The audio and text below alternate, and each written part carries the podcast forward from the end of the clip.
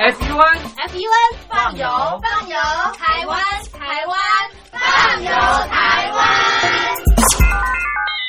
手机旁的听众朋友，您好，欢迎收听《放游台湾》，我是嘉玲，非常开心在《放游台湾》的节目当中和所有的听众朋友见面。朋友们，嘉玲东山岭啊推出了今年第二波的活动喽，这次活动的名称是“你脱贫了吗？”我们先来听活动的小广告。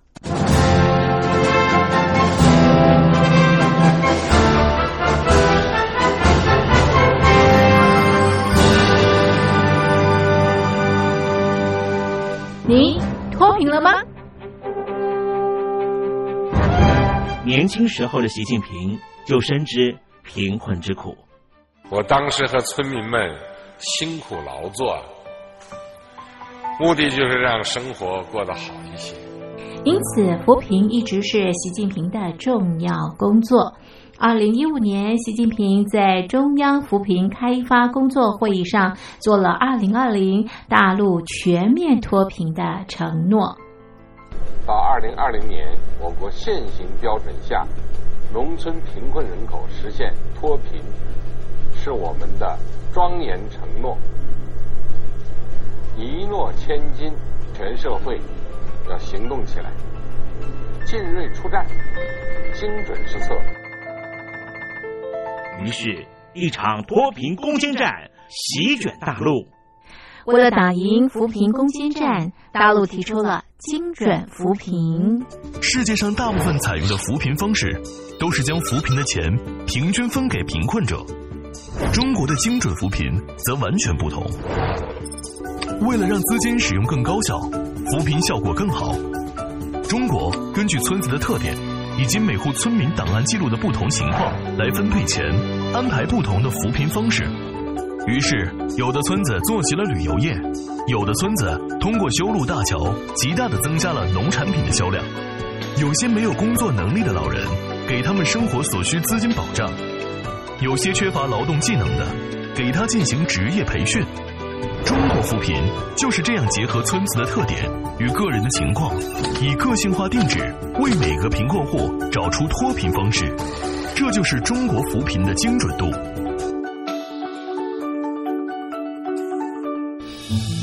位在山东偏远内陆地区的曹县，二零一七年以七十四个淘宝村名列全中国十大淘宝村群聚第三位，因而摆脱贫困的命运。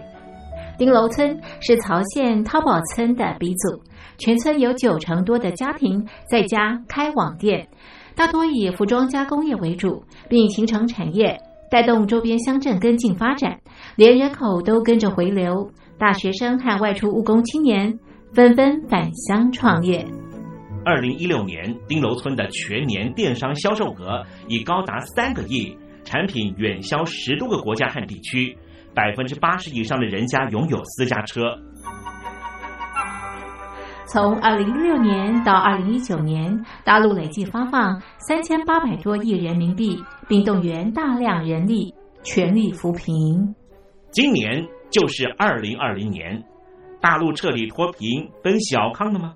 大陆国务院总理李克强在今年人大会议闭幕后的中外记者会上，他是这么说的：“中国是一个人口众多的。”发展中国家，我们人均年收入的平均水平是三万元人民币，但是有六亿人每个月的收入也就是一千元，一千元在一个中等城市可能租房都困难。现在又碰到疫情，其中有一位农民工。说他五十多岁了，在外打工三十多年，每年如此，但今年就没有找到工作，全家都陷入困境。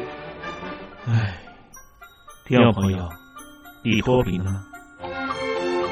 欢迎听众朋友来信分享你的脱贫经验，或者大陆政府脱贫做法与建议。我们准备高端短波收音机要送给您哦。活动从八月一日进行到十月三十一日，请您写下姓名、地址、邮编、联络电话、年龄等基本资料，传统邮件请寄到台北邮政一七零零号信箱，台北邮政幺七零零号信箱，嘉陵东山零收。电子邮件请寄 lily 三二九 at ms 四五点 highnet 点 net l y l i 三二九 at ms 四五点 highnet 点 net。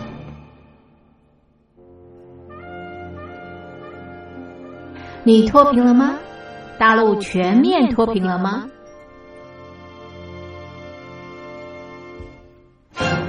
你脱贫了吗？这是嘉陵东山林今年推出的第二波的活动。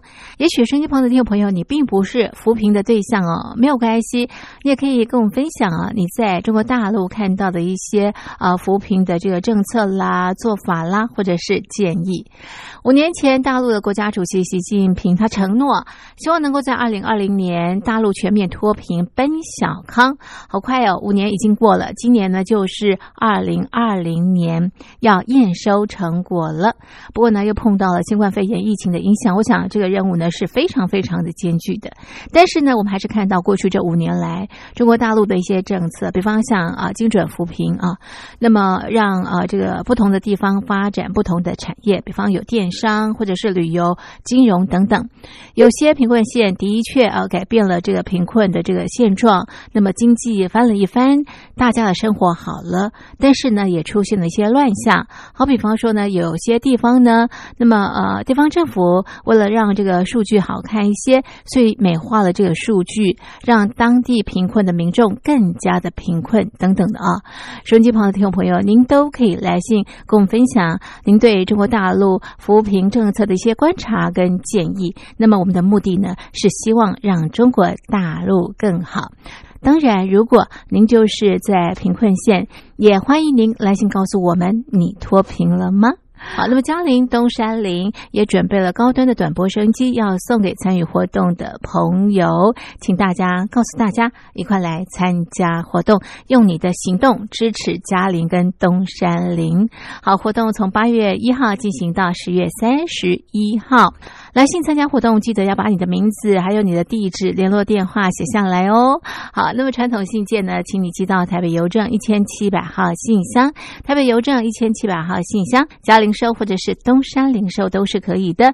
电子邮件，请你寄到 lily 三二九 at ms 四五点 hinet 点 net l i l i 三二九小老鼠 ms 四五点 hi net 点 net。嘉玲东山林在台北等候听众朋友的来信喽。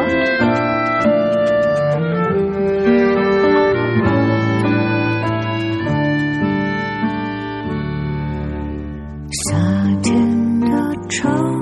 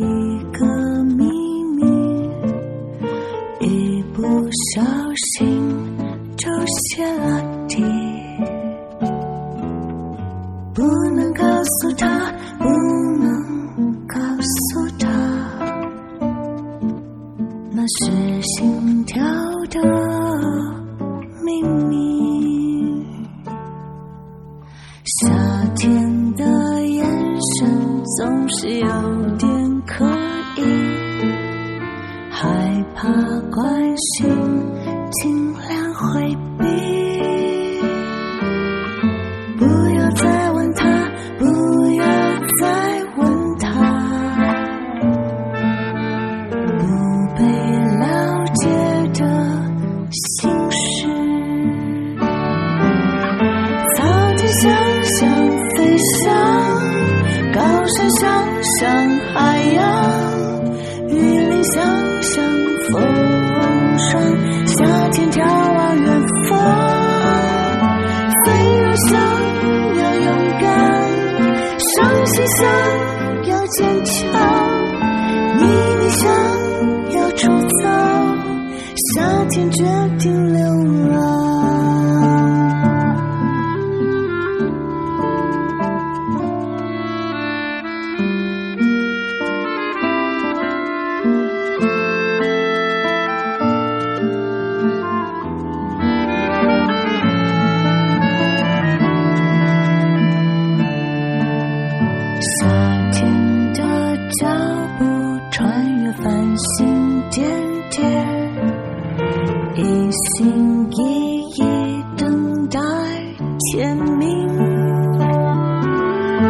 不要阻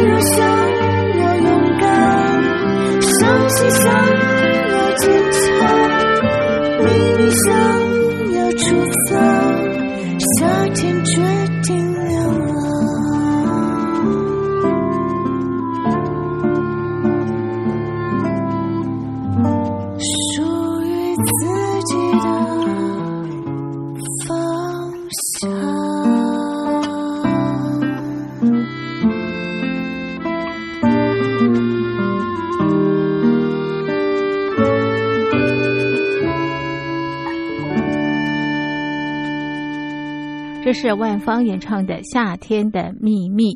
收音机旁的听众朋友，您好，我是嘉玲。您现在收听的节目是《放游台湾》，欢迎您很快在《放游台湾》的节目当中，一块在空中啪啪走逛台湾。那么今天啊，在节目当中呢，我们邀请到的来宾是资深导游高勋国高导，他同时也是。旅行社的行政总监高导，你好，主持人及所有听众朋友，大家好。是，我们要继续我们台湾的这个旅游喽。之前呢，介绍了这个东部跟西部啊，那么有一个地方呢，我们没有介绍，这是全台湾唯一不靠海的地方。是的，就是我们的南投。南投，是的，是的，南投好美哎。对，日月潭就在南投。是的，对，我们常说好，就是南投的地标非常好，为什么吗？是南来北往，吃在南投。哦为什么这样做说说明呢？嗯您看，我们如果它位于我们台湾的中中中间点，你嗯北部的客人会下来南投，对南部的客人也会北上到南投。是那南投的景点又非常的一个丰富。哦那它到底有什么好玩的吗？透过这次节目，我们来分享给所有的听众朋友，这样子。好，刚刚主持人有提到哈嗯，呃，日月潭，嗯对不对？日月潭我们做什么呢？来嗯，来到日月潭，大家一定不会忘记玄光社的阿婆铁蛋。这个阿婆小姐，从从高到我大概二十十八岁左右开始入行带团到现在，你就看到她了。对，可是每次去都都不是同一个人，每个人只要站在那边卖铁蛋，就都是成阿阿婆铁铁蛋对对对，那它的价格也非常的一个 一个一个一个调整的切的价格对是是随着我们的一个经济哦，经真的吗济的波，？所以它会调整。不断不断调整这样子啊。那嗯日月潭游湖要跟大家报告一下，是是日月潭有大概有三个码头，嗯嗯。我们上船点可以从水色码头，嗯。也可以从伊达少码头。嗯，那这两个码头的附近都有很很附近有很棒的一个逛街逛街景点跟所谓的购买伴手礼的景点，那都蛮推荐的。那另外一个还有一个朝雾码头那朝雾码头的话，可能所谓听众朋友就少听到这样子。好，那游游一般来讲，我们的游湖的行程大概在一个小时到两个小时之间哈。它除呃日月潭风景区有定期的船票，就是我刚跟大家报告两个码头上下船，嗯。那你会停到一个所谓玄光寺，那也可以在各码头停泊，再上去就可以了。那还另外一个比较新的方式叫包船，嗯，你可以跟日月潭的游船业者做包船动作，可以做一个所谓在游游艇上的一个庆生，嗯，然后求婚这相关的动作，我们有帮客人办过，那个还蛮浪漫的化，克制化的蛮浪漫也还不错哈。那它旁边还有什么？来，来到日月潭有缆车，嗯嗯大家知道缆车要搭配去哪里呢？嗯？来，就是我们的九族文化村。看什么呢？看樱花。没错。对，好，那还有日月潭还能做什么呢？嗯？来，我们到有个象山游客中心。好，你可以租你的脚踏车，嗯踏着你的脚踏车，轻轻踩着，顺着我们优美的环湖步道，把我们整个日月潭绕一圈，嗯嗯嗯，是。也是非常的一个优美。是。好，来到日月潭也可以吃一些它的一个特特殊的一个所谓风味餐，啊哈对，包含一些马盖蛋的原住民餐，我觉得都还蛮推荐哦给大家的。好那除了缆车，除了游湖，日月潭还有什么呢？当然还有我们的一个庙，文武庙。对对，也可以做一些上去做一些参参拜一下，嗯去了解一下当初的日月潭的一个，嗯。他如何守护我们的日月潭这样子。玄武庙，玄武庙。好，日月潭完了之后嗯，周遭的景点好，最近有一个很新的叫做好好茶观光工厂嗯跟台茶的观光工厂，我也蛮推荐给我们的。对，因为南投的红茶哦很知名啊，所以哦来到这个南头呢，不能错过的就是当地的这个红茶了。真的要谢谢主持人，为什么呢？嗯第一个哈，来日月日月红茶，日月潭的红茶非常有名。大家如果在北部，我们去餐厅吃饭，对，大家常会说，哎，你要你要你的茶要什么？一般香片、嗯乌龙、嗯乌龙，对不对？对还有还有菊，还有还有那个菊花。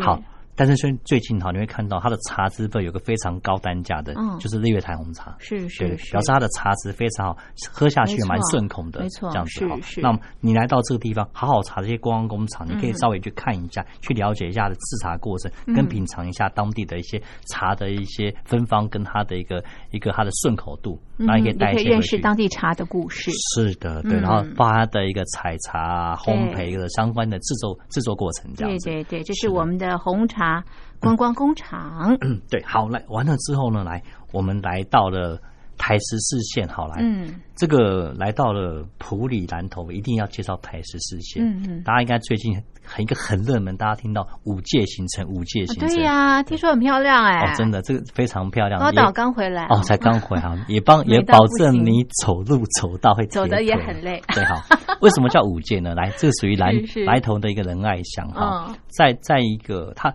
在日据时代的时候，附近的部落哈，常嗯。因为争争争生存跟争一些相关的资源，会做哦会做一个所谓的一个打架战斗这样子好。那当初就设立五界，嗯。武力的一个武力的一个界限，来到这个地方哦哈，大家都不可以做一些相关的一个一个战斗打架这哦样，所以它有这样由来。那因为后来国民政府之后，因为觉得五界太肃杀之气，嗯所以叫做一个所谓的改到一个一个什么的长治村跟和平村这样子哈哦。对是是，那完了之后呢，它有什么好玩的五界？嗯好，一定要跟大家报告来。嗯它的吊桥嗯、它的五界坝，还有它的摩摩纳尔瀑布，都还蛮值得您看的。那这是我们来五界参观最 normal 最好走的路。嗯哼哼，好，常有朋友最一般的对，这是我们走路走得到的地方，而且也不会。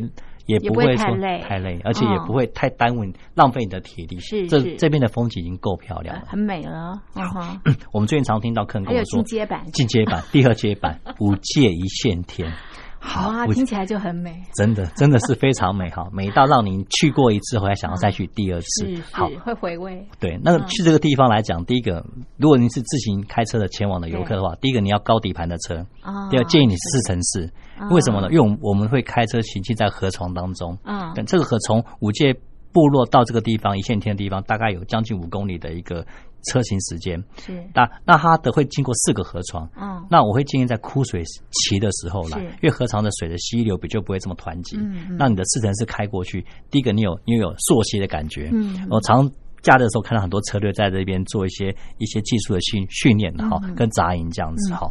那如果你没有你没有这样的四乘式车辆跟高底盘嗯。车，你可以怎么做呢？好，当地的部落也有所谓一个接驳的相关的一个一个交通安排你也可以洽询当地的相关的民宿业者跟当地的业者哈。嗯。那这边是真的蛮值得嗯嗯。值得看的哈，那一是线天的感觉然后看到看到嗯。整个的一个瀑布从上面冲下来的清凉度，嗯。我相信在尤其在七八月这种消暑的情况之下，会让你透清凉这样子哈。台湾真的有这么美的地方哎。真的非常漂亮。以前 以前以前这地方之前就一直存在，然后只是是那个时候一直没有被大家炒起来啊。最近这几年，啊你只要一上网 Google 五界五界，啊然后就会跑出相关的一些对一些介绍，它的能见度变高了。是的，变得越来越热门这样子那其实它的景色，天然景色，嗯因为比较少受到人的一个所谓的一个参访了，那可能是比较是大自然的景色，景观非常棒。这个在我们的南投部分的话，其实是蛮推荐的这样子。是好五界。对，好来，除了五界之外，还有什么呢？嗯好来，大家最近常看到我们在六月二十号开放的一个好叫双龙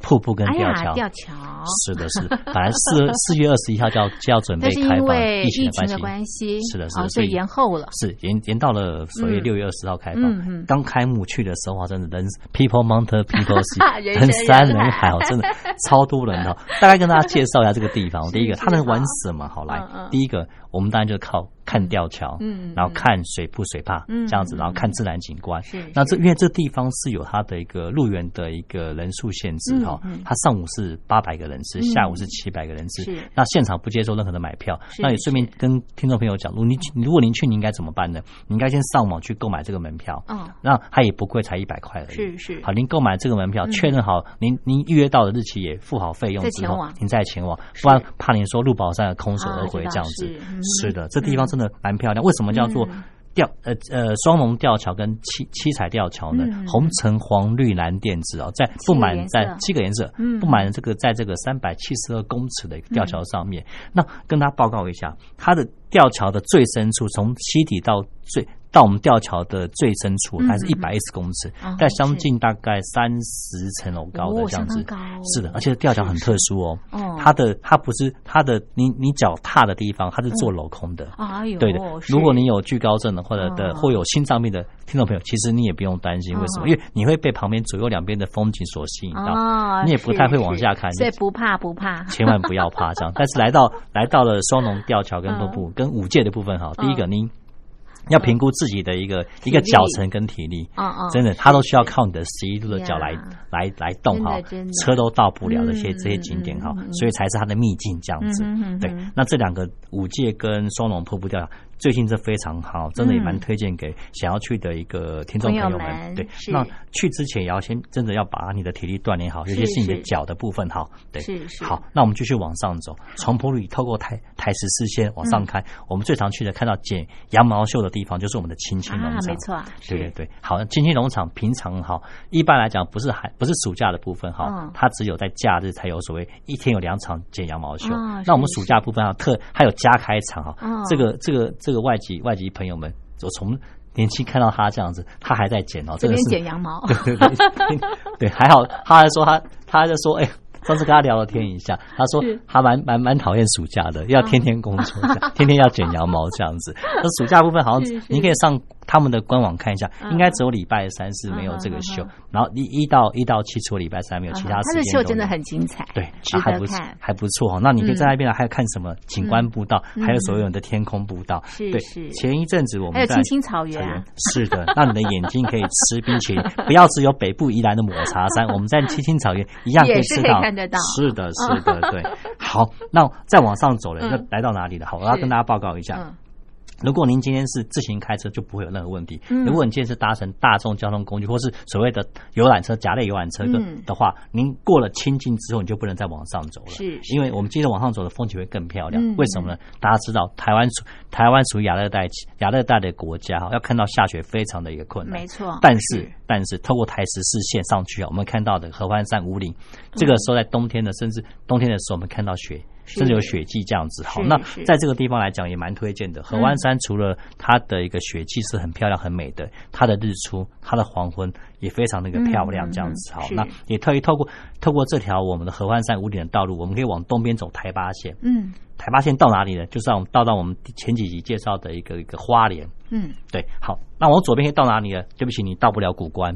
从九从九二一地震之后，哈，我们从古关到达梨山这条线，台八线已经中断了。哦所以说它变成一个只能够限当地的居民走的一个便道，哈，台八线加零三十七的便道这样子嗯是哼哼哼。所以说，那如果那你也可以透过这个地方往北部走，走哪里呢？可以从台七线哦回到我刚才跟大家介绍的一个所谓的武林农场，武林农场的樱花季樱花狗吻沟嗯，再往下到嗯我们的七来。是名词这些的一条线的话，就到宜兰去了。是的，是的，你可以搭配我们哦前两集的话，做一个整个一个景点的串串接跟规划。不错哎，从南投对不对？可以到花莲，又可以到宜兰。是北可攻，南可守哎，，真的耶，就攻像刚刚您说的那句话一样，没有错。是的，是的，所以南投这地方一定要特别拿，他嗯有跟主持人报告，拉是特别拉出一起来介绍一下嗯南投的美好，这样子。好好，那合欢山、五里对清溪农场我们介绍过，还有什么呢？好，来到我们的普，我们回到我们的普里，埔里我们的一个嗯龙呃呃呃一个很棒的对小白笋，好来小白笋，刚主持人有介绍，是是。还有什么呢？它的嗯。光普里的光工厂是我们看到在整个一个小镇当中密集度最高的。啊哈，来，是。我蛮推荐这个光工厂的嗯。哈，它叫巧克力的梦想光工嗯厂，哼。前面名字我就把它打马赛克叉叉划掉。对，那你们可以上网 Google 一下，非常漂亮。像个城堡一样。像。城堡嗯，你会来嗯，你你你到了这个地方，就嗯。感觉来到了一个梦梦梦梦想的故事，一个梦幻的国度嗯。真的对真，的它需要门票，跟其他嗯附近的一些所谓的观光工厂不一样。但是我是蛮推荐的，好，那嗯客人带去的感觉也都非常的一个不错，这样子。好嗯嗯，是那有很多的巧克力。哦，真的好吃。附近还有一个十八度系巧克力，什么之类都可以，还有大黑松小小两口的对元首馆，您都可以逛逛。是还有牛尔是刘尔石雕公园哦啊，对啊。然后您在这边饿了之后，我也蛮推荐一家餐是厅，叫国宴餐厅啊哦，它叫做京京都啦，就直接讲名字出来，哦好，跟哦哦大家就不用在 Google 去查了。这个餐厅也不错，我蛮推荐的是是是，不管是团客散客去哦，都会嗯都还很满意这样子。OK，好，这是我们的观光工厂 普里完之后还有什么呢？大家不要忘记啊，普里有我们的吉吉，有小火车、啊隧道、绿色隧道之旅。这边地方还可以骑我们的电动脚踏车，哦附近可以是的，附近还可以看我们那个蓝沙坝，嗯嗯这也嗯非常推荐给。蓝沙坝这是什对么？，它就是呃，因为当地的一个溪流的一部分下来，哦溪水下来，为了要让我们的溪流不要的河床不要受到淤积，它会有个阶梯式的一个所谓的一个。类似一个蓝沙功能，哦对对，那它的沙沙可以堆积在我们的一个阶梯的部分，嗯。让我们清澈的水流可以流下我们的河流，这样子。哦，是对。是蓝沙坝的景很，漂亮哦，这个蛮漂亮的。好，那你可以体验搭乘小火车，嗯从我们嗯吉吉坐到了水里或坐到车城这样子。来到车城我也蛮推荐的，嗯。一个车城的一个一个博物馆，嗯。它把整个的一个。一个所谓的木材之美，完整的呈现在这个地方。那车城要推荐一个所谓木桶饭哈，很好吃嗯。对，嗯虽然单价有点稍微高一些些，但是它的容器就是木桶对？，没错哦，谢谢主持人，非常棒。你可以吃它，它就是一个木桶饭嗯，小小的木桶，你吃完之后木桶要还给商家吗？不用啊，不你用带回带回去吗，因为已经算在里面了。哎呀，好有意思哦！这个木桶饭的感觉不错，品尝的饭还蛮香的，因为它那个木香呈现出来的的味道很棒。这就像我们去我们要到那个溪头山林溪路上，会经过竹山哈嗯竹筒饭。嗯，我们也蛮推荐的。对嗯，其实溪头山林溪一直是我们的一个所谓的避暑胜地哈，对。所以那附近的一个森林游乐的一个大自然的一个资源运运资源非常的棒我也蛮推荐这个地方的。对，好，在这边啊，这个季节啊，来到这个地方特别的凉爽。是的，是的，对，所以人家说溪头山林溪，嗯。溪头山林溪，这是两个不同的森林游乐区哦。是是所以说这两个地方您都值得看，这样子。嗯好，那来来到了，还有我们附近还有什么生态观光，嗯包含淘米嗯淘米村啊、紫教堂啊、是啊猴探井这些相关的部分都蛮适合大家一探究竟的这样子相信您。到了这个地方，绝对不会说，哎，怎么没有点去或怎么样？不像说太多点太多点，就怕你不够玩，时时间不够而已。不够是的，是要的。好几天，对不对哈？对或者是分次前来南投。对其实啊你看光南投我们就可以讲一集。对啊，其实南投一天玩不完，大概如果你真的要深入南投这个地方，我建议你大概花个五天左到七天的左右时间。第一天你可以睡在日月潭，是是，对，享受一下五星级酒店。嗯嗯大家报告一下有哪些五星级酒店，嗯好不好？来，第一个韩碧楼，啊第二个日月行馆，是第三个云品。对。那如果您不要住这些五星酒五星的酒店稍微高一点，你可以住去英韩酒店。啊哈，还有其他的酒店，然后还甚至有日月潭青年活动中心，这些都还不错，而且它的饭店价格从低中高都有，啊很棒这样子。好，那来到了来到了嗯。来到了我们的嗯。我们的我们的亲戚，我们就睡睡民宿，除了体验一下高单价的，再体验民宿。是。来到了西头，我们就睡民堤。是是是，就是这样。其实附近整个的规划，包含景点的规划，嗯包含饭店设施的规划包含风味餐的规划，其实都非常非常的一个让大家觉得很棒啊，这样子。非常的完备啊。是的，是的，是是，好，这是我们的南投的玩法，介绍给所有的听众朋友。是的，是的。我们的放牛台湾就进行到这儿，非常谢谢高导的介绍，谢谢你，谢谢谢谢主持人，谢谢所有听众朋友。整天没自信，垂头又丧气。别人怎么说，你就怎么信。整天刷 IG，低头拼人气，何不抬头看窗外的美景？谁管他三七会不会是二十一？谁管他战术跟人气不成比例？嘟嘟嘟嘟嘟嘟嘟，做你自己面对你想你想你想你想你冷笑你比小心换身绑对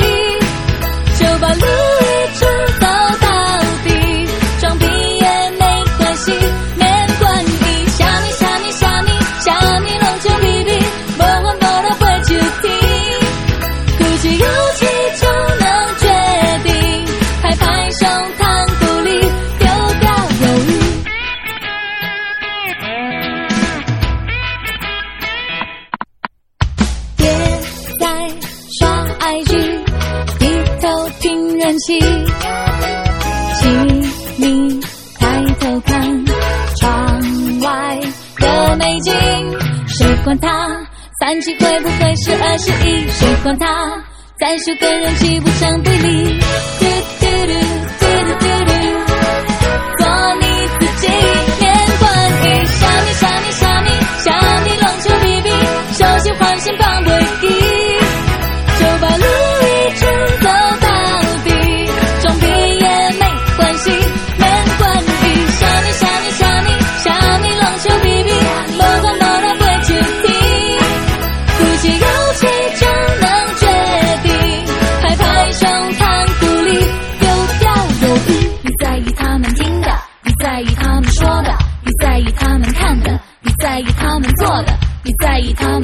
不管好的亦或坏的。